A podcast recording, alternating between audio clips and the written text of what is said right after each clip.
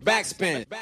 Moin und herzlich willkommen zu einer neuen Folge Backspin Love and Hate, dem Podcast, der für mich so etwas ist wie eine Hip-Hop-Therapie. Ihr müsst euch das so vorstellen, das ist so ein Raum, da gehe ich hin, mach die Tür auf und das ist, äh, gehst normalerweise mit dem Krankenschein rein und sagst, ja, hier, ich habe hier äh, heute eine Anwendung, äh, die wurde mir verschrieben und da darf ich ein bisschen mir das Hip die Hip-Hop-Seele kneten und massieren lassen.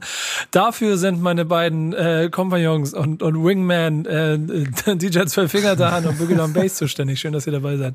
Danke, Nico. Auf jeden Fall die beste Anmoderation seit langem, finde ich. Ich, ich bin der, ich, bin ich dann der professionelle Hobbytherapeut oder was ja, ist ich würde sagen, dir, dir, dir gehört so ein bisschen diese, dieses Krankenzimmer, wo ich dann immer reingehe.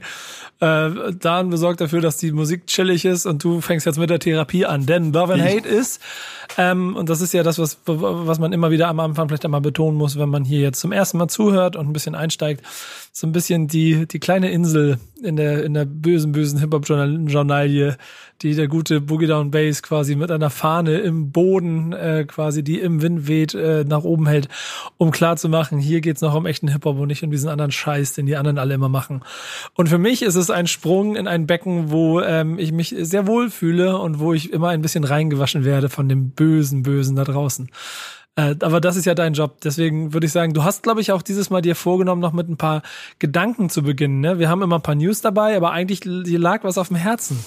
Ja, ich weiß nicht, ich hatte so eine Idee einfach, wir, wir arbeiten immer uns an so Themen ab, die wir, oder die ich und Dan oder du auch gerne mal irgendwie mal was reinschmeißt und dann äh, machen wir da redaktionell so ein bisschen, arbeiten wir das auf und packen das ins Format und äh, ratter nicht runter. Wir bringen ja auch nur Themen, die uns auch wirklich interessieren und nicht einfach, weil es äh, irgendwie gerade der Mainstream von uns verlangt. Deswegen sind wir ja so, wie wir sind. Aber ähm, ich dachte, wir fangen so aller Late Night Show an, machen so ein bisschen äh, Smalltalk und ein bisschen gerade die tagesaktuellen Sachen oder das, was uns die letzten Tage irgendwo durch was auch immer. Bei mir war es jetzt so ein Podcast, wo irgendwie so ein paar Sachen aufgeploppt sind und dachte, wo ich dann immer wieder drüber gestolpert bin, drüber überlegt, drüber überlegt habe. Und dachte mir, das ist ja auch mal ganz spannend, vielleicht so gerade so den den den Hirnschmalz irgendwie auf den Tisch zu legen. Ne? Also ja nicht nur von mir, vielleicht habt ihr auch gerade irgendwie was, äh, was Hip-Hop-lastig ist, was euch so ein beschäftigt. Es sind auch manchmal nur so kleine Dinge. Es geht ja nicht um, um diese mega weltumgreifenden Probleme, die uns, äh, die, die packen wir auch gerne mal in so ein Thema rein, die den Underground angehen. Die Einleitung ähm, war jetzt auch wahrscheinlich länger als das Thema selber, ne? Oder, genau. oder was liegt dir auf dem Herzen? Ja, war, nee, man gibt ja Themen, die, äh, gibt ja Themen, die kann man sehr lange ausfüllen. Aus, äh, füllen, so. Nee, bei mir war es so, ich habe äh, Frag Falk äh, Podcast äh, gesehen, gehört. Ja. Äh, welchen Podcast ich groß raus an Falk auch ähm, teilweise sehr spannend finde. Die Fragen manchmal zu wünschen übrig lassen. Hast du immer Viel eine Frage gestellt? Ähm, werde ich demnächst vielleicht mal, weiß ich nicht. Ähm, mach mal, mach aber, mal. Äh, da wir, ging's wir um, nehmen äh, doch, wir nehmen jetzt eine Frage. Welche Frage würdest du Falk stellen wollen? wie er seine eigene Interpretation, das Thema, das Thema kriegen wir, haben wir noch nachher, aber meine eigene Frage, vielleicht Falk, wenn du mithörst, äh, seine persönliche Interpretation äh, des Conscious Rap. Dan, kannst du die nachher zusammenschneiden und Falk schicken? Das wäre ganz gut, Dankeschön. äh, ja. Und, und jetzt, aber, jetzt aber zurück zum Thema. Ähm, ja, es war eine Frage. Es, also in seinem Podcast äh, äh, kam eine Frage auf. Ich, ist mir gar nicht mehr so richtig bewusst, was da war. Da ging es aber um Vinyl und um äh, 12 Inch und, und, und das ist nicht nur, wenn was released wird, wenn eine 12 Inch released wurde. Äh, wenn jetzt ein Song released wird, dann kommt der Song vielleicht auch ab und zu mal. Es gibt ein paar Leute, die releasen auch auf Spotify Instrumentals und A Cappellas. Ähm, aber generell werden ja nur noch wirklich die Vocal Versions äh, released, keine Remixe mehr, keine Dub Versions mehr. Und äh, da rollte, äh, rollte so ein kleiner so eine kleine äh, Träne über meine Wange, äh, weil die die 12 Inch an sich, da war dann so okay, ist ist die 12 Inch ist die Ära der 12 Inch, der klassischen Hip Hop, äh, der klassischen 12 Inch im Hip Hop Geschehen, ist das Thema durch. So, das war mir so, boah, das beschäftigt mich weil ich als DJ, Producer, ähm, auch als Vinyl-Herausbringer ist das für mich so, boah, ey, das ist das für mich das wichtigste Format über Jahrzehnte, das wichtigste äh, Format in, in der Hip-Hop-Musik gewesen. Es ist einfach weg. So. Ist, glaube ich, auch so. Denn wenn muss man, man, muss man vielleicht so, so eingestehen, vielleicht, auch, auch wenn es echt traurig, weil es, weil die 12 Inch an sich mit ihren Facetten, also mit der, mit der B-Seite, was man darauf gefunden hat, oder allgemein mit den Sachen, die man drauf gefunden hat, ähm, könnt ihr euch dran erinnern, dran erinnern? Also ich weiß, welche meine letzte 12 Inch war. Ähm, die ich neu gekauft habe. Aber wenn ich den Markt so ein bisschen sondiere, ich mache es ja auch nicht täglich, Gefühl, gefühlsmäßig ist die 12-Inch als solches, wie man sie kennt, tot. Und das finde ich halt sehr, sehr traurig. Ich kann bei äh, Spotify kann ich so einen kleinen Trend erkennen. Da gibt es einige Produzenten, die releasen halt Instrumentals, das aber auch so als 7-Inch, 12-Inch in so einem Mittelding. Also jetzt auch keine 10-Inch oder so, aber es sind dann offiziell dann auch nur zwei, drei Beats. Also das geht schon so in diese Richtung, aber es ist natürlich nicht die klassische Maxi 12 Inch, von der von äh, der wir jetzt sprechen. Natürlich ist das nicht mehr ganz so dem Zeitgeist entsprechend. Wozu brauchen die Leute ein Instrumental? Wozu brauchen die Leute ein A cappella? Ich meine jetzt die Normalhörer. Das ist für die nicht so wirklich interessant. Für nee, uns als auch, DJ wenn man oder jetzt von Remixer Spotify weggeht und sagt so, das was das was gerade jetzt, äh, also der Vinyl-Hype ist ja da und es wird extrem viel auf Vinyl released. Ne? Wenn wir jetzt mal bei wirklich physikalischen Tonträgern bleiben Ja. und Spotify irgendwie äh, den Scheiß mal beiseite lassen. Wenn, das ist kein, nicht der beste Vergleich. Aber wenn man so diesen wi- wirklich physikalischen Tonträgermarkt sondiert, dann spielt ja selbst da die klassische 12-Inch überhaupt keine Rolle mehr. Ich denke mal auch aus wirtschaftlichen Gründen. Man muss halt gucken, dass man mit dem wenigen Geld, was man damit verdient, auch das in ein sinnvolles Produkt steckt. Und äh, die 12-Inch vielleicht in, aus heutiger Sicht nicht mehr das sinnvollste Produkt darstellt, so, ne? Naja, die 12-Inch war ja eigentlich das, äh, das Arbeitsmittel des DJs. Der sollte halt natürlich das in den Clubs äh, spielen, antesten, Remixe von machen, das A Cappella auf was anderes kleben. Das war natürlich dann so vorrangig die Sinnhaftigkeit einer 12-Inch. Aber jetzt einen normalen, sag ich mal, normalen Verbraucher, der einfach nur Musik hören will, den interessiert vielleicht das Instrumental A Cappella oder irgendein Remix vielleicht nicht so wirklich. Der will das Original hören. Das Original findet er auf dem Album und dann sagt er sich, warum, was, was, soll ich mit diesem, mit diesem Format? Auch wenn es als äh, digital 12-Inch ja auch dann irgendwo teilweise verfügbar ist. Also ich kenne wirklich keinen normalen Hörer, der sagt, oh, gibt's auch das Instrumental von? Das sind eher so Leute wie wir DJs, die sagen, oh, gibt's, hast du, hast du das Instrumental, weil ich will das bei Freestyle Battles äh, auflegen oder ich will das A Cappella haben, um da Remixe zu bauen oder um irgendwelche Vocal Cuts für, für andere Songs mir daraus zu ziehen. Das sehe ich so als, als einzigen äh, Grund, warum heutzutage noch äh, 12 Inches beziehungsweise Ja, man kriegt man kriegt's A halt Cappellas oft erscheinen. mit, also wenn man in irgendwelchen Foren sind, äh, Facebook-Foren oder wo auch immer, sich unterhält mit Leuten, also das ist dann wieder dieser Nerd-Shit, so, ne, der nicht für die breite Masse ist, das gerade bei A Cappellas. Ist ja schon mal früher selten, also nicht selten, aber nicht so, nicht, nicht Standard gewesen, auch ein A Cappella mit zu releasen auf der 12-Inch. Und man hat sich aber extremst gefreut, gerade weil man vielleicht einen Vocal Cut, einen passenden gefunden hat oder daraus eine, eine Hookline gebastelt hat oder wie auch immer. So, das, das bricht natürlich ein ähm, und spielt vielleicht auch doch, es spielt immer noch in der Independent-Musik, wo wir sich, wo, wo wir stattfinden, äh, schon noch eine große Rolle, der Vocal Cut und, und die Scratches an sich. Und äh, ich Also ich bin großer, ich bin sehr großer Fan von 12 Inches. Ich habe sehr, sehr viele, also ich würde sagen mehr 12 Inches als LPs in meinem Plattenschrank und auch digitalisiert. Ich habe keine Ahnung, vor vielen Jahren mal angefangen, auch 12 Inches zu digitalisieren, schön mit Cover und alles fein getaggt und habe mich dann auch mit äh, DJ-Kollegen ausgetauscht und ich habe, also ich, ich habe nicht nachgezählt, aber ich habe bestimmt vielleicht über 10.000 digitalisierte 12 Inches und CD-Maxis in meiner Library und äh, ich sammle immer noch. Also ich bin leidenschaftlicher äh, 12-Inch-Sammler. Ich glaube aber, der entscheidende. Kern da drin ist ja so ein bisschen das, was ihr jetzt alles auch schon beschrieben habt. Ähm, wenn man das zusammenfasst, dass zwischen der Tatsache, dass die 12-Inch für das, ähm, wie soll man sagen, dass das Weiterarbeiten mit Musik unheimlich wichtig und, und auch, auch förderlich war, ähm, ist ja genau dieser Fakt durch Streaming und den, das Konsumverhalten der Menschen da draußen so weitestgehend verloren gegangen. Und damit dann auch die 12-Inch logisch, um dann wieder zu deinem Ursprung zu kommen, eigentlich auch tot geweiht. Ähm, ehrlicherweise, weil es immer weniger Interessenten gibt. Und wenn, dann passiert es halt genau das, was ihr sagt, dass, dass Liebhaber ähm, sich diese alten Mittel, genau wie dem Tape, wo wir hier auch unser Tape gemacht haben, eher aus Liebhaberei und aus dem, dem, dem Ehrgefühl dem Produkt gegenüber als dem Markt gegenüber äh, versuchen, ein, äh, ein, ein, ein, eine Veröffentlichung zu machen. Es ist schon eine traurige Erkenntnis, die du da mitgebracht hast, aber ja, es stimmt wahrscheinlich. Also den Platz hat so ja ein bisschen die 7-Inch eingenommen, aber natürlich ist die Spielzeit da ein bisschen begrenzt und da werden die Leute, die eine 7-Inch äh, pressen, eher, eher da äh, noch vielleicht einen zweiten Track raufpacken oder die Instrumental-Version landet da. Tony L. hat's gemacht, der hat ein bisschen, der hat auch, äh, hat das so wie eine 12-Inch gehalten. ne? Also Vocal, Instrumental, A Cappella teilweise in seinen letzten Releases war nice, aber es ist halt nicht, ist halt nicht die Regel so, ne? Und Ja, das genau. Handling, Und- das und- Handling ist dann ja auch immer so eine Sache. Genau, und am Ende ist es ja dann auch da wieder, auch da Liebhaberei. Also das ist ja nichts mehr, was in der großen, breiten Masse, wo die, wo die Banger drauf sind, die die Leute interessieren, stattfinden, ähm, sondern es ist für einen Kern, der genau zu schätzen weiß, was dieses Produkt bedeutet. Und das ist leider schon eine traurige und aber auch, auch realistische Erkenntnis aus der Entwicklung der Zeit. Gibt es einen Song dafür? Ja, Bass hat sich etwas ausgesucht von äh, Künstler YZ. Und zwar heißt der Song äh, Thinking of a Master Plan, weil Bass ja in diesem nachdenklichen Modus gekommen ist. Ich mag das, glaube ich, ganz gerne. Wir würden, wir sollten aber jetzt jedes Mal ähm, die Sendung damit anfangen, dass äh, Bass ein kleines bisschen in seinen Gedanken schwelgt. Ja, oder ihr, vielleicht habt ihr ja auch was, äh, so, was ihr direkt so loswerden wollt und sagt, pass auf, bevor das richtig losgeht, habe ich was, das muss auf den Tisch. Also, das muss nicht immer, mu- muss nicht immer nur an mir liegen.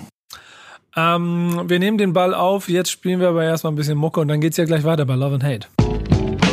Backspin. Backspin. Ähm, die Sache mit, mit, mit dem Hip-Hop drinne ist ja auch, dass äh, es immer wieder Ärger gibt mit Leuten, die der Meinung sind, so wie Hip-Hop-Kultur äh, und dann auch Sampling-Kultur gelebt wird, ist nicht konform mit dem Gesetz.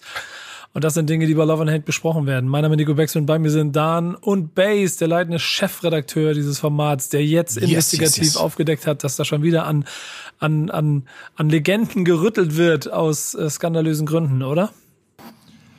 Skandalös. Ich habe ja auch, äh, mein Gedankengang ist aber auch so irgendwo zu Recht. Es gibt Urheberrecht, aber äh, dann ist ja immer noch, wie du schon gesagt hast, dieses klassische Hip-Hop-Ding und das Sampling allgemein, wie das gelebt wird, wie die Kultur es lebt. Ja, es, ähm, Jay Diller hat's erwischt sozusagen. Ähm, Donuts, sein, sein äh, Producer-Album, sein Beat-Album von 2006, da ist ein Song drauf, da wurde sich jetzt quasi beschwert und auf Schadensersatz, Schadensersatz gepocht und geklagt, weil er für ein Sample sich nicht die Erlaubnis geholt hat. Ich glaube sogar der allererste Track irgendwie. Ich war Work on It. Ich habe das Album jetzt nicht Ja, so genau. auf dem Schirm. Work- auf Work- jeden Fall so eine It, englische äh, Ur Ursprungssamples von irgendwie so einer Krautrock oder von so einer englischen Brit Brit Rock Band von 74 oder so war das, Genau, wo er ja. was runtergesampelt hat. Aber bei Donuts war das ja so äh, schon sehr offensichtlich. Es war ja so schon sehr die Samples alle sehr offensichtlich, zwar schon ein bisschen auf seine Art und Weise äh, präsentiert, aber es waren schon sehr offensichtliche Samples so. Ja, und das ist jetzt die Musik Sales Corporation irgendwie, die jetzt die Rechte besitzt. Ähm, hat einen Anwalt losgeschickt und sagt, wir wollen vom Kuchen was abhaben. Es hatte an verschiedene Gründe, denke ich mal. Es ist auch in dem Artikel so, dass ähm, Donuts und das immer, es wurde real nach zehn Jahren wieder released und dann hatte das irgendwo auch noch ein bisschen, ähm, bisschen Aufmerksamkeit durch irgendeine äh, Fernsehsendung, glaube ich. Ähm, allgemein und dann denke ich mal stolpert da mal ganz schnell drüber, äh, dass es da vielleicht ein paar Cents zu holen gibt. Das Lustige ist ja, bei den anderen Samples, die äh, Jay Diller verwendet hat, das sind echt Heavy Heavyweights mit dabei. Also, dass sich dann die Crowd äh, dann meldet, ist natürlich äh, für mich bisschen äh, ja, ein bisschen äh, strange, aber da sind zum Beispiel äh, Songs dabei von James Brown, von äh, Dionne Warwick, von Cool and the Gang, Jackson 5, Eddie Kendricks von den Temptations und so weiter und so fort. Vielleicht hat er ja die Samples clearen können. Ich weiß es nicht, warum diese äh, etwas für mich unbekanntere äh, Band sich da jetzt auf einmal anwaltlich gemeldet hat. Welche Zusammenhänge das haben kann, keine Ahnung. Ja, die hatten, ich glaube, 10cc, mit mir sagte die Bands vorher auch nichts, aber Ja. ich glaube, die hatten schon ganz schön einen Hype so in ihren Jahren, weil die so irgendwie ein bisschen anders waren als die anderen. So, War eine ganz aber- typische Handbewegung. Ja, Nico, Nico macht gerade hier Paper. Genau, Paper fliegen Cream sage ich nur. Ist doch Ja, immer so, wenn Geld. du irgendwo rechtlich eine Möglichkeit siehst, dass du aus dem Bums noch ein bisschen was rausholen kannst, dann machst du das. Und, ähm, Aber das ist so, das ist ja wie so ein Sport, ne? Das ist so ein bisschen sportlich betrieben von den, von den Anwälten. Ich, selbst im Underground passiert das ja. Äh, Adrenaline, Dan hat das glaube ich schon mal erzählt, da ging es ja auch, äh, wenn so ein Indie-Label mit so, einem- mit so einem Song, der irgendwie ein paar hundert Mal auf Vinyl erscheint und was äh, jetzt wirtschaftlich da keinen großen, äh, keinen großen Rahmen sprengt irgendwie und dann kommt so ein Anwalt und zu ihr, hier, da habt ihr was gesampelt und äh, wir wollen Geld und dann einigt man sich ja außergerichtlich mal meistens irgendwie und dann fließen da irgendwo ein paar hundert Dollar oder irgendwie tausend Dollar oder keine Ahnung. Äh, bei so einem Independent-Label ist das auch schon viel Geld, aber ähm, ich denke mal weltweit oder gerade in Amerika, da, da flattern so die, äh, diese diese Briefe für äh, so eine Schadensersatzklagen und all sowas flattern da schon täglich überall rein. So, das ist schon traurig eigentlich, traurig, dass man sich da mit der Kultur nicht so beschäftigt. Naja, die Rechtslage ist ja klar. Also die Kläger wissen ja, wissen ja dann auch, dass sie da was äh, holen können.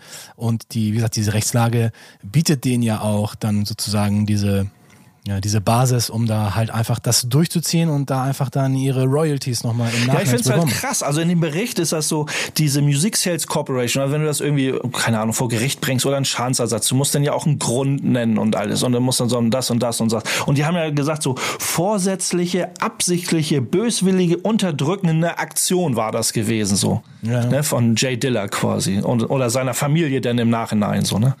Ähm, das ist dann schon so krass. Oder also so, boah, ey, das geht ja nicht um Mord. Das, das, nee, das, das erinnert mich so ein bisschen an diesen äh, Präzedenzfall, den es da gab, Ende der äh, 80er, Anfang, nee, äh, 91. 91 war das, als äh, Bismarcky diesen äh, Song Alone Again von Gilbert O'Sullivan gesampelt hat und äh, der dann halt auch verklagt wurde. Und das war aber noch zu der Zeit, als das mit dieser Sampling-Geschichte noch alles so ein bisschen in den Kinderschuhen waren, also so rechtlich gesehen und Urheberrechtsgeschichten. Ähm, und das erinnert mich auch so. Da wurde Bismarcky auch so ein bisschen so als wie eine Art Verbrecher schon. Also ich habe mir mal so eine äh, kleine so eine kleine Doku angeguckt und da wurde er halt, halt auch ziemlich hart angegangen, so dafür, dass er eigentlich in Anführungsstrichen ja niemand wehgetan hat. Natürlich hat er Urheberrechtsverletzungen begangen und wahrscheinlich jeder Künstler wie Gilbert O'Sullivan sagt sich dann auch, Jungs, wenn ihr was von mir samplet, dann müsst ihr müsst ihr mich fragen erstmal und dann müssen wir das finanziell klären. Ist alles cool. Ich meine, wahrscheinlich würde es uns irgendwie ähnlich gehen, wenn wir an deren Stelle wären und äh, über Musik uns unser Leben finanzieren und irgendjemand kommt und klaut uns einfach irgendwelche Sachen. Aber ja, es ist ja so ähnlich, was wir schon mal hatten, das Thema, ne? Mit, ja, ja. Äh, mit äh, Aber das, das erinnert mich halt sehr, sehr stark, dass die, dass die Künstler dann sozusagen so als Art, nicht Schwerverbrecher, aber dass den, dass die halt so richtig hart dann dafür angegangen werden. Und im Grunde genommen sehe ich das halt so, ja, es ist halt ein, ein künstlerisches Verbrechen, aber es ist jetzt kein Verbrechen, wofür man, sag ich mal, irgendwie im, im äh, Knast landen sollte. Ich finde, da sollte man immer eine äh, gütliche Einigung finden und auch immer die Verhältnismäßigkeit sehen. Das ist ja das Ding. Ich meine, Jay Diller ist natürlich ein Name im Hip-Hop, aber er ist jetzt halt kein James Brown oder wer auch immer.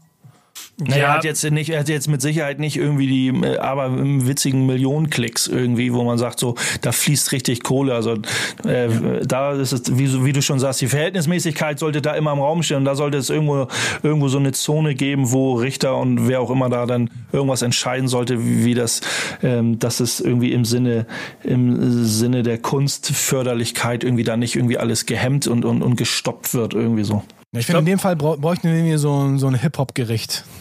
die sich mit der Materie das, auskennen. Das ist doch aber wie mit allem anderen. Aber das ist doch wie mit allem anderen. Irgendwann, irgendwann werden an diesen Stellen, keine Ahnung, genau wie jetzt in, keine Ahnung, Marketing-Etagen, in den entscheidenden Positionen mittlerweile Leute sitzen, die Hip-Hop, Hip-Hop-seitig mit, mit der Kultur groß geworden sind und sie gelebt haben.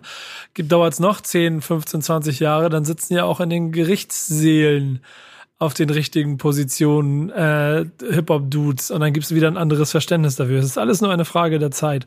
Solange wird es aber immer dieser Kampf sein, dass ähm, auf der einen Seite, wo Geld gemacht werden kann, man versucht Geld rauszuholen und auf der anderen Seite das Verständnis für die Sampling-Kultur, die natürlich, ich habe dir jetzt auch schon fünfmal betont, ähm, natürlich an der Illegalität entlang sich arbeitet, äh, trotzdem auch Teil dieser Kultur und damit vielleicht auch als Kunst verstanden werden muss. Ist halt wie beim Graffiti auch. Das ist immer so ein ewiges Katz-und-Maus-Spiel. Und ich glaube, aber die Protagonisten in dem Game, also gerade die Hip-Hop aus der Hip-Hop-Ecke, die wissen ja, die wissen, was sie da tun. Nimm es vielleicht, ich nehme es ja auch oder wir, wir nehmen es auch in Kauf als Soul Brother, äh, weil wir genau wissen, auf welchem Level wir uns da bewegen. Also so, ne? Aber es ist immer schon schräg zu lesen, äh, was da so versucht wird. So, boah. Ey, aber es ist eine hervorragende Überleitung zum Krieg gegen die U-Bahn. Darüber werden wir gleich. Jetzt gibt es noch einen Song. Genau, ja, ich habe mir gedacht, wir, wir geben den beiden Protagonisten hier in unserem Thema nochmal ein bisschen Airplay. Hören erst das Original von der Gruppe 10cc, The Worst Band in the World, und dann Jay Dillers, Working on It. Und dann geht's gleich weiter bei Love and Hate. Und wie gesagt, gleich ziehen wir in den Krieg. Backspin. Es ist der Moment, an dem ich mich jetzt zurücklehne und dabei zugucke, wie ähm, unser Fahnenträger Boogie Down Bass in den Krieg zieht. Äh, hier bei Love and Hate. mein Name ist Nico Backspin, bei mir ist zwei Finger dann und Bass hat den äh, Krieg gegen die U-Bahn ausgerufen, so ungefähr. Aber erzähl, worum geht's? Krieg gegen die U-Bahn. Ja. Ähm, nee, den Krieg gegen die U-Bahn oder den Krieg gegen die Trainbomber hat ähm, der Gunnar Schupelius ausgerufen. Das ist ein Kolumnist der Berliner, äh, der Berliner Zeitung. Ähm, der, der wahrscheinlich so eine Kolumne hat, die heißt irgendwie Mein Ärger. Da wird er wahrscheinlich, also er hat keine Ahnung von Graffiti, so, in, also so ein bisschen Insiderwissen, aber er schreibt über, über das, was ihn ärgert. Ist so ähnlich wie Love and Hate, glaube ich, was? Könnte Hast auch keine Ahnung, aber redest gerne drüber, sagst du. So sieht's nämlich aus. Auf jeden Fall gibt's eine Kolumne, die heißt, das ist kein Graffiti mehr, das ist wie Krieg gegen die U-Bahn. Und das hat äh, viele empörte Meinungen hervorgerufen, also viele Empörungen äh, ans Tageslicht gebracht seitens der Graffiti-Bomber, weil der Post, das ist, ähm, das wurde von, von Yard 5 Graffiti Shop in Berlin gepostet, dass es diese Kolumne gab in der Berliner Zeitung und da und daraufhin habe ich da dann mal geguckt, äh, was da überhaupt geschrieben würde. Und das wurde nochmal aufgearbeitet, dass in Berlin es halt derbe gerade abgeht. Da hatten wir schon mal drüber gesprochen, äh, dass, äh, dass es gerade so ein bisschen so ein Hype ist, wie, so ein Hype irgendwie stattfindet in Berlin, Trains zu bomben. Und äh, da haben sie halt geschrieben, in, in Berlin verfügt die BVG verfügt über 3.302 U-Bahn-Wagen. Und wenn man überlegt, dass im Monat davon 520 Stück quasi besprüht werden, in welcher Art und Weise und in welcher Qualität, ähm, lassen wir erstmal dahingestellt. Aber das ist schon harter Tobak für die BVG. So, ne? Hast du Mitleid? Und für die BVG, ja. ich habe so Mitleid für die Leute, die, die den Scheiß immer wieder, das ist wie so täglich grüßt das Murmeltier, bist du da im Buff, im, im Buff so und äh, die müssen das immer sauber machen. Das finde ich eher so, finde ich schon krass. Ich habe ähm, Mitleid mit der BVG in dem Sinne, also ich kann die Trainbomber verstehen und ich kann den Hintergrund verstehen und ich komme aus der Hip-Hop-Szene, ich komme aus der Graffiti-Szene. Ich bin jetzt kein großer Trainwriter, aber ich kann das nachvollziehen, was da passiert. Ähm, aber, Wann hast du das ähm, letzte Mal einen Train gemacht? Ich bin kein wirklicher Trainwriter, aber ich, äh, ich bin in der Trainwriter-Szene mehr oder weniger. Ich kenne genug Leute. Ja, aber sag mal, wann So. hast du das letzte Mal einen Train gemacht? Boah, das weiß ich nicht. Das in meiner, in meiner, in meiner wilden Phase, in den Anfangszeiten, wenn Ah, überhaupt. krass. Also, also wirklich dann auch irgendwann für dich quasi entschieden, das ist nicht dein Ding, wahrscheinlich aufgrund Ja, ich bin, von ich bin so ein so. sauber, ich, lass, ich bin so ein, von vornherein war das so, ich bin so ein Saubermaler und ich hab, ich hab gern Zeit dabei und irgendwie dieser Kick und dieser Hassel. Äh, Also gerade dieser Kick, der dabei vielleicht auch entsteht, wo viele Leute drüber reden, dass sie einfach äh, äh, ja, diesen Kick leben, ähm, der hat bei mir nie stattgefunden, was das Trainwriting angeht. Und Ja. das auf Metallmalen war für mich immer so, äh, das läuft und das drippt und äh, kein Bock drauf. Ich brauche eine Wand, wo es nicht so drippt. Aber das ist Äh, das- aber anderes Thema. Das ist ja das, worauf ich hinaus will, dass eben genau dort dieser Thrill dazu sorgt, dass es offensichtlich auch immer größer und mehr und heftiger wird, was das Bombing angeht. Denn das ist mir auch schon Ja, aber das, aufgefallen. die Sache, er schreibt halt auch, dass es wie, so- wie so ein Katz-und-Maus-Spiel, aber dieser, dieser äh, Gunnar Schupelius be beschreibt, beschreibt es halt als Krieg und hat dafür sehr viel Hate geerntet in den, in den äh, Instagram-sozialen Medien, wo Yard 5 das gepostet hat, weil ne, da soll sich mal stillhalten, Krieg ist was ganz anderes, bla bla bla, gibt's auch viele Meinungen zu. Aber ich äh, finde das, äh, ich finde es persönlich schon krass, dass äh, wie an die Sache rangegangen wird. Also das Trainbombing ähm, wird dann immer so als Kunst irgendwie unter dem Deckmal. Ich, ich verteidige schon so ein bisschen die Gesellschaft, weil das wird dann die Trainwriter äh, oder es wird allgemein von vielen Fans des Trainbombings immer so ja unter äh, als Kunst betitelt. Für mich ist es dann nur unter dem Schutzmantel der Kunst findet das statt. So, aber wenn man sich das anguckt, ähm, finde ich es qualitativ oftmals echt unter aller Sau. Letzten Endes gilt es auch nur, meinen Namen so, äh, writing my name sozusagen und, und All City zu sein und seinen Namen äh, äh, durch die Stadt fahren zu lassen. Mehr ist es erstmal auf den Punkt gebracht für mich nicht. Ob da Kunst hintersteckt, können sich andere drüber streiten, aber äh, der, der, die Intention der, der Writer an sich ist nicht, nicht unbedingt, ich gehe jetzt nachts ins Yard und mache eine tolle Kunst auf die U-Bahn. Das ist einfach nicht der Fall. Die wollen einfach nur, dass ihr Crewname, ihr Name irgendwie vielleicht auch ein bisschen natürlich diese Gesellschaftskritik äh, zum Ausdruck bringen und einfach ein bisschen Stress machen gegen, gegen den Normalo oder wie auch immer oder gegen die Staatsgewalt oder wen auch immer. Ähm, auf jeden Fall ist es erstmal keine Kunst, einen Train zu bomben für die Leute. Und dann kann ich verstehen, dass darüber äh, auch gemeckert wird. So, ne? Schon klar, schon klares Statement hier von dir auch. Nichtsdestotrotz, äh, wie du schon so gesagt hast, ist es recht kontrovers und ähm, damit ja auch bestimmt die sehr konservative Seite von Berlin, die das ähm, hier versucht auszudrücken. Denn es wird natürlich viele Leute geben, die kein Verständnis dafür haben. Das, äh naja, die BVG-Chefin äh, hat ja auch schon, äh, sie, sie schreibt das so, oder man hat, hat das so äh, von ihr Ihr Statement war, es, äh, dass sie eine größere gesellschaftliche Ächtung der Schmierereien fordert. So, dass wenn die Leute ge ge gebastelt werden, wenn die irgendwie verhaftet werden oder bei auf frischer Tat ertappt werden, dass es da nicht irgendwie nur irgendwie Ordnungsstrafen oder so gibt, dass oder dass das um den ganzen, um diesem Hype darum so ein bisschen vielleicht eindämmen zu wollen, haben die natürlich gesagt, so wir brauchen viel größere oder viel härtere Strafen, dass die Leute Angst davor haben, nachts loszugehen. Jetzt habe ich eine Frage. Ähm, und wir haben noch ein bisschen Zeit, sich. Wir haben noch eine halbe Stunde. Ich kann das fast mal aufmachen. Ähm, stellt euch mal vor, Leute, wir haben im, im, im Rap ja schon eine Veränderung in der Wahrnehmung der, ähm, der Inhalte von Texten. So. Ähm, das ist äh, immer wieder roher und das ist vielleicht auch immer roher und immer, immer mehr, mehr Gewalt und, und Gewaltverherrlichung und Sexismus über die Zeit auch geworden und dementsprechend auch gesellschaftlich ein immer größer werdender Gegenwind gegen Künstler, die eben genau solche Texte veröffentlichen. Ähm, weil das nicht gesellschaftlich äh, in Ordnung ist und die, die Gesellschaft sich da intensiver mit beschäftigt. Jetzt ist Graffiti ja auch, auch aus der Hip-Hop-Kultursicht eigentlich immer legitimiert, dass da Leute illegal Dinge zerstören, die ihnen nicht gehören. Ich formuliere jetzt bewusst ein bisschen platt. Glaubt ihr, dass dort innerhalb der Szene und vielleicht auch in der Außenbetrachtung ähm, sich etwas verändern wird, weil es nun mal wirklich das Beschädigung von äh, nicht äh, von von fremdem Eigentum ist? Oder ist es da egal? Also es wird sich so weit ändern. Es wird auch es passieren auch immer Aktionen wie dass es ein Black Lives Matter Train gibt und immer wieder sowas solche Aktionen geben wird. Also wenn man äh, ich weiß nicht, wie man die Sache betrachtet indem man, wenn man jetzt irgendwie äh, Musik macht und da was rausbringt, kannst du auf, auf, kannst du auf dem Index landen oder du wirst zensiert oder so, wenn du jetzt erstmal fremdes Eigentum beschädigst in der Hinsicht. Ne, viele reden ja gar nicht, das ist ja nur angemalt, das ist ja gar nicht beschädigt. Jungs, wenn ihr die Scheiben zumacht, wenn, wenn, wenn da vielleicht auch noch äh, äh Licht Lichtanlagen oder wie auch immer irgendwie und, und irgendwelche, keine Ahnung, technischen Bauteile äh, zugesprüht werden, dann muss man schon gucken, ob die Fahrgastsicherheit immer noch gewährleistet ist. Das war am Rande.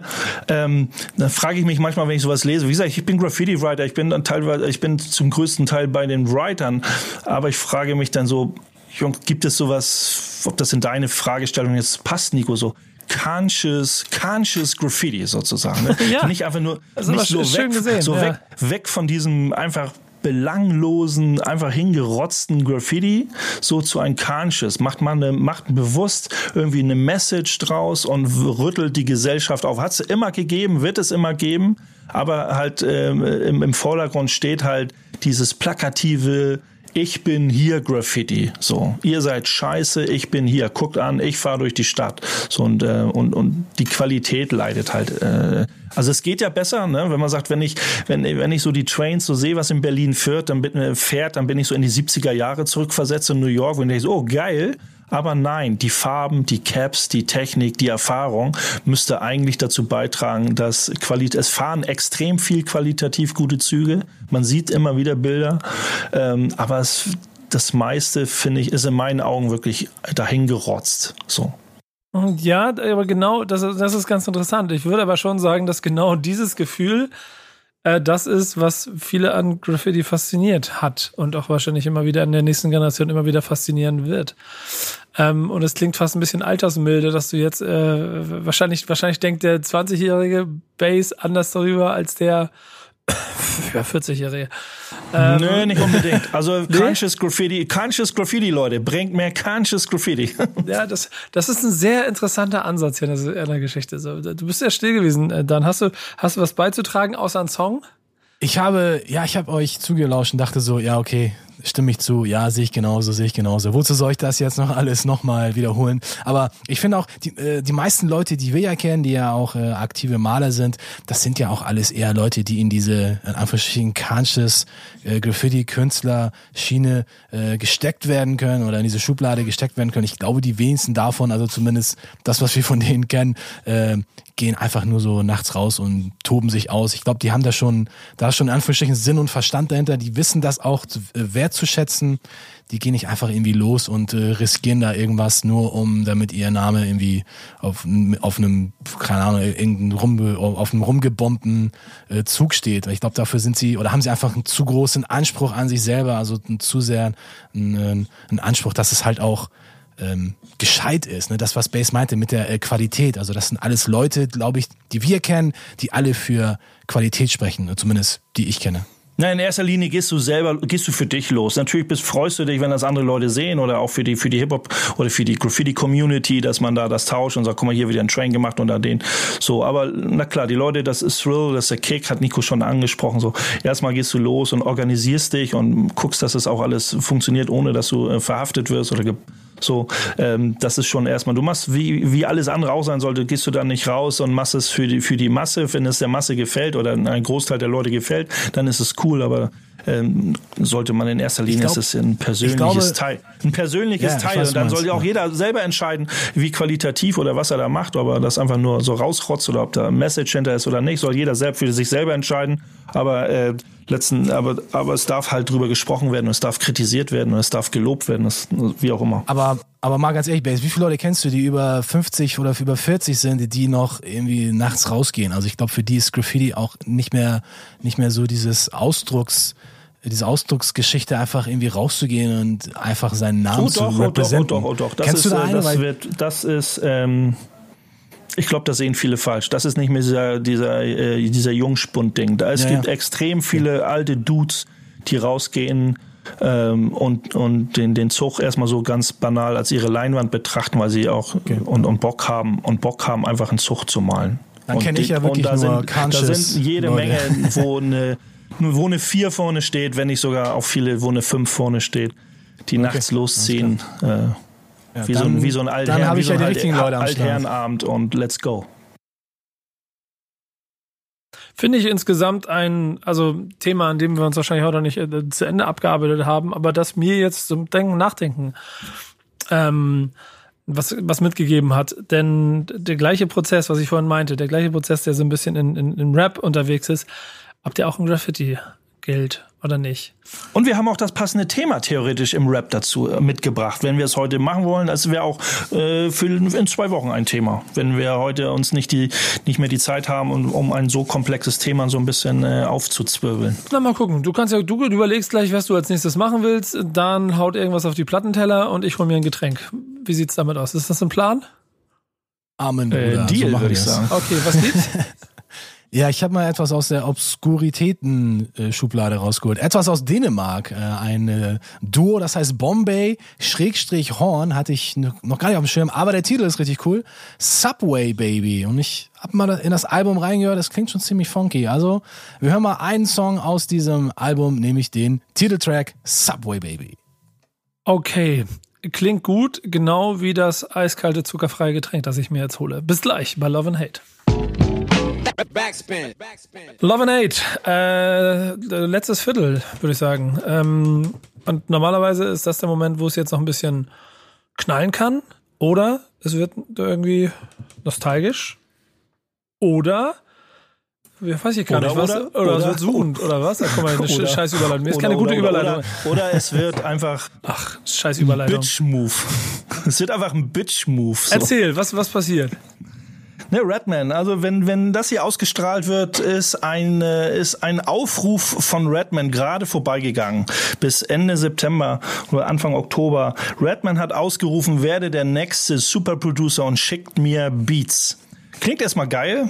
So, oh cool, ne? Also so eine Aktion gab es ja in letzter Zeit immer mal, dass irgendwie aber es hat ja immer irgendwie einen Hintergrund.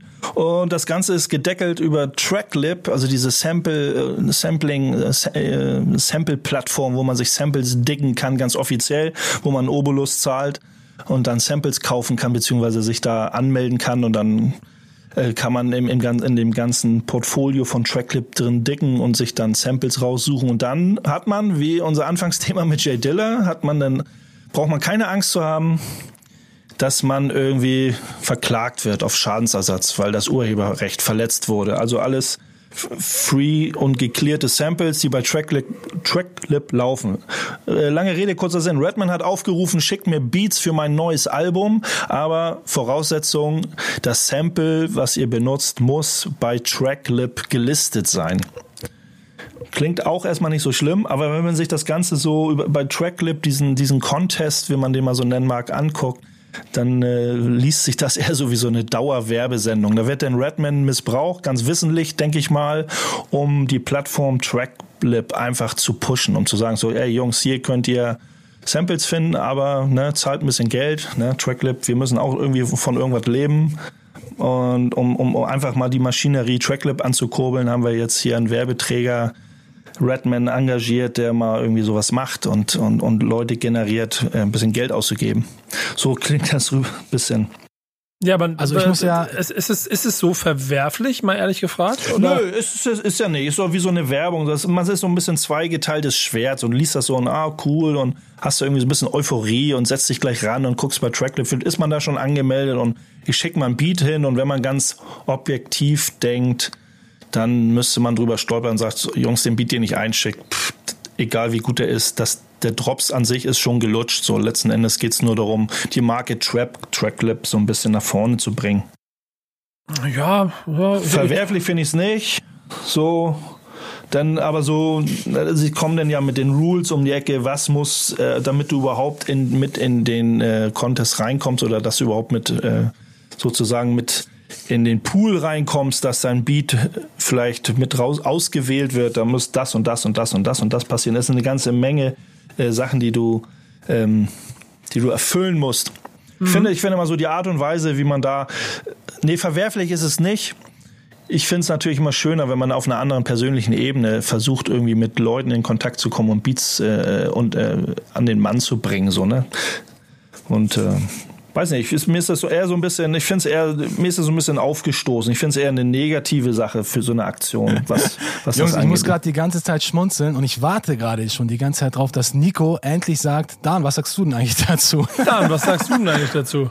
Oh, schön, dass du fragst. Ja, ich muss da eine kleine Beichte machen. Und zwar ist diese Aktion von Tracklip nichts Neues, denn es gab schon eine ähnliche Aktion im letzten Jahr mit Inspector Deck von dem Wu-Tang Clan. Auch der hat nämlich genau das gleiche Prozedere gehabt, hat die Leute aufgerufen, die Producer, sich über Tracklip äh, Samples zu, äh, zu holen, Beats zu bauen, ihm zu schicken und die besten oder der Beste, der wurde dann äh, eingeladen ins Studio zu ihm in äh, New York City, um da den Song fertig zu machen. Und dreimal dürft ihr raten, wer auch mitgemacht hat.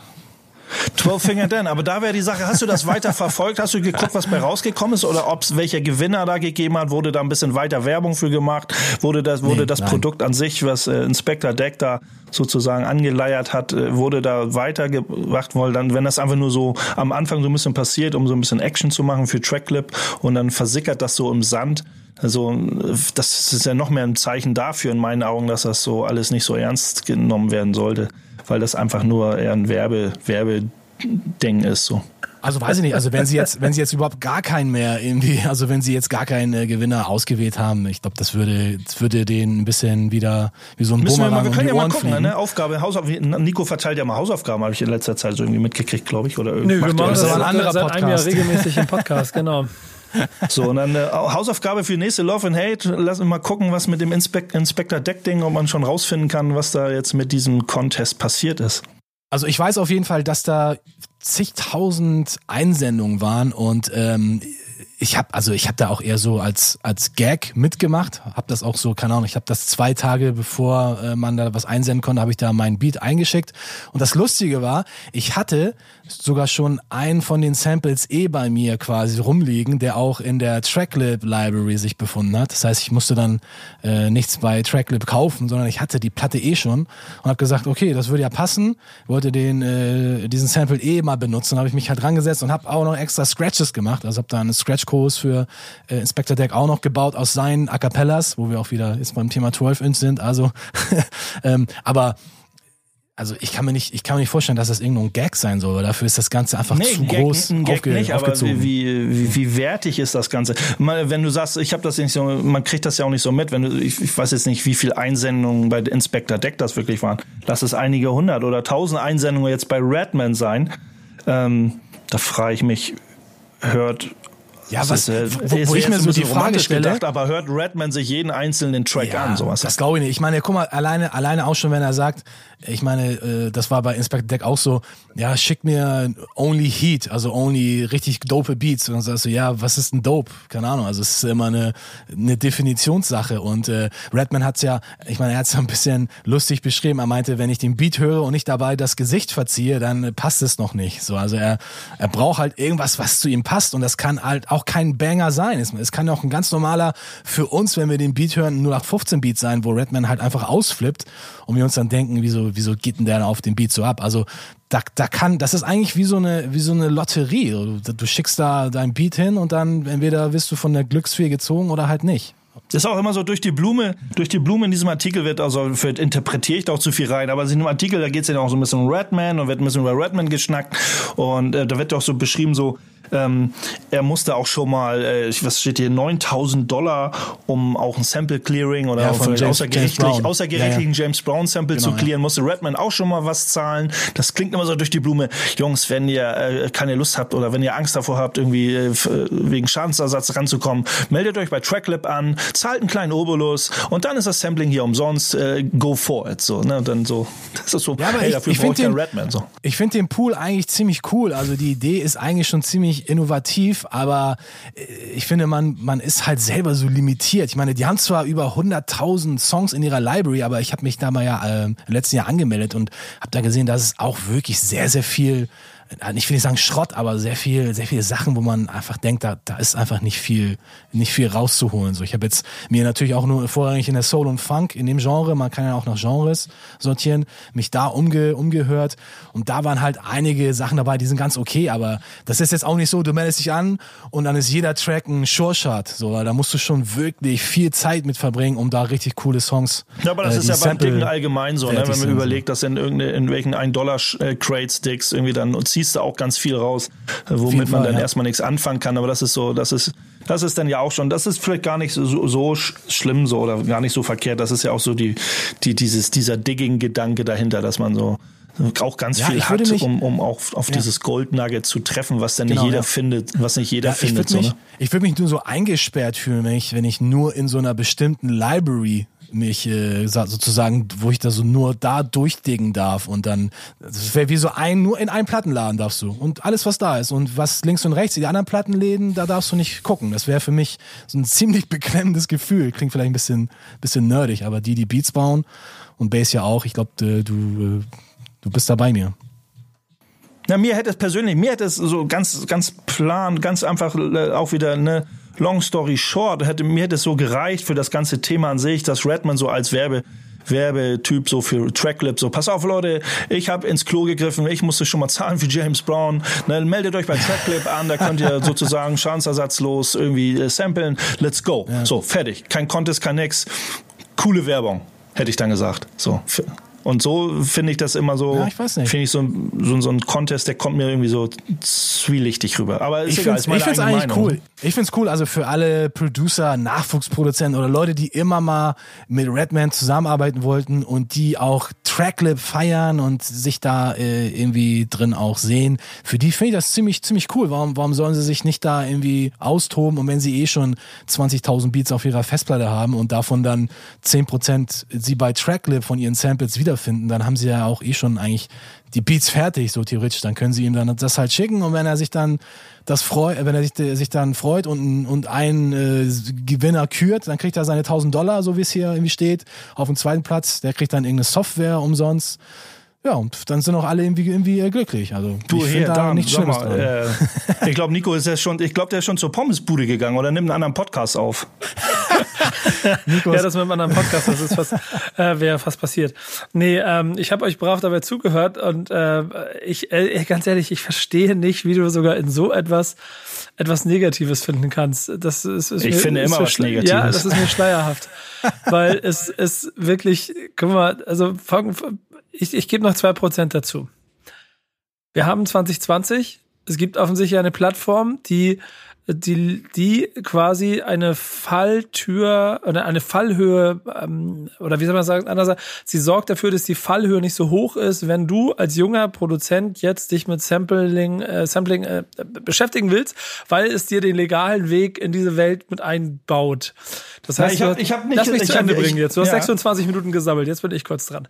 Ähm, der, der, und, und da gibt es jetzt die Möglichkeit, dass dadurch ein, ein, ein, ein, ein Weg für jemanden, der noch nicht so viel Ahnung davon hat, hier reinzukommen ins Sampling mit einer Ikone der 90er Jahre, die für genau so einen Sound steht. Und dann äh, machen sie natürlich 2020 üblich noch einen kleinen ähm, Value da rein, dass die Leute auch getriggert werden, überhaupt mitzumachen. Und wenn das also führt, dass tausend Leute äh, jetzt anfangen, sich mit Sampling zu beschäftigen, dann ist das doch quasi wie äh, Rekrutierung der neuen Generation, die dafür sorgt, dass auch vielleicht 20-Jährige sich mit dem Scheiß beschäftigen, den ihr cool findet. Äh, ja, dadurch, dass das die Thematik, Sampling, Hip-Hop, bla bla bla, uns anspricht, uns triggert, sollte es eigentlich, was sollte es, ist es auch was Positives, gebe ich dir vollkommen recht. Ja, genau, ja, aber, aber wenn man, wenn man das, wenn wir diese Schablone auf irgendwas anderes legen, könnte man wieder sagen, ey, voll die Abzockermasche irgendwie, so. Könnte man, so, weil man sich mit dieser Thematik oder in dieser Thematik nicht so drin ist und dann, aber, deswegen habe ich das, das, das, das würdest du machen, wenn du, wenn du wieder zurück zu, nach 92 gehst und sagst, ey, alles im Hip-Hop äh, ist, ist nee, Sellout. Hip-Hop jetzt mal weglassen. So einfach nur sagen, so, das ist irgendwie so ein wirtschaftlicher oder irgend so ein, ein, irgend so ein Business-Move von irgendeiner Firma, mit, wo man da überhaupt nur so das nur so oberflächlich. Ja, aber natürlich so ist natürlich ist das ein Bitch-Move. Ja, ja, alles gut, Dan, ich sehe die Zeichen, keine Sorge.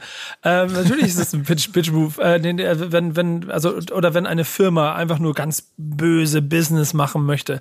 Aber hier geht es ja offensichtlich um, um Leute, die der Kultur näher sind, als diejenigen, die den nächsten EJ dir geben, damit du auch funky Beats und, und freshe Rhymes ballern kannst. äh, also wie gesagt, aber komm, Dan hat gesagt, wir müssen aufhören, deswegen hören wir auf. Es gibt noch einen Abschlusssong ja. und dann äh, schließen wir Love and Hate diese Woche, obwohl ich jetzt erst loslegen würde. Echt, du bist gerade aufgewacht, ne? Ja, jetzt. Ich habe euch zehn Minuten zugehört und ich habe gedacht, das kann doch nicht, was, das kann doch nicht wahr sein, Alter. Was, wieso siehst du denn hier jetzt schon wieder irgendwas? Aber Liebe dafür, äh, welchen Song hören wir? Die letzte Minute. Ja, Redman will einen Banger, deswegen hören wir einen Banger von ihm und so heißt er auch. It's a Banger. Sehr gut. Das ist der letzte Song. Das war Love and Hate Bass. Vielen, vielen Dank auch diese Woche wieder für die äh, großartige Zusammenstellung der News. Es ist mir jedes Mal ein Fest. Ich freue mich auf das nächste Mal in zwei Wochen. Denn wir sind regelmäßig für euch da. Ähm, deswegen könnt ihr auch jede Folge euch jetzt brav anhören und euch für die nächste freuen. Dan, danke für die Mucke und äh, Jungs. Danke auch. Wir sehen und hören uns. Auf jeden. Macht's gut, See Leute. ya. Macht's gut, Leute. Bis bald. Cheers.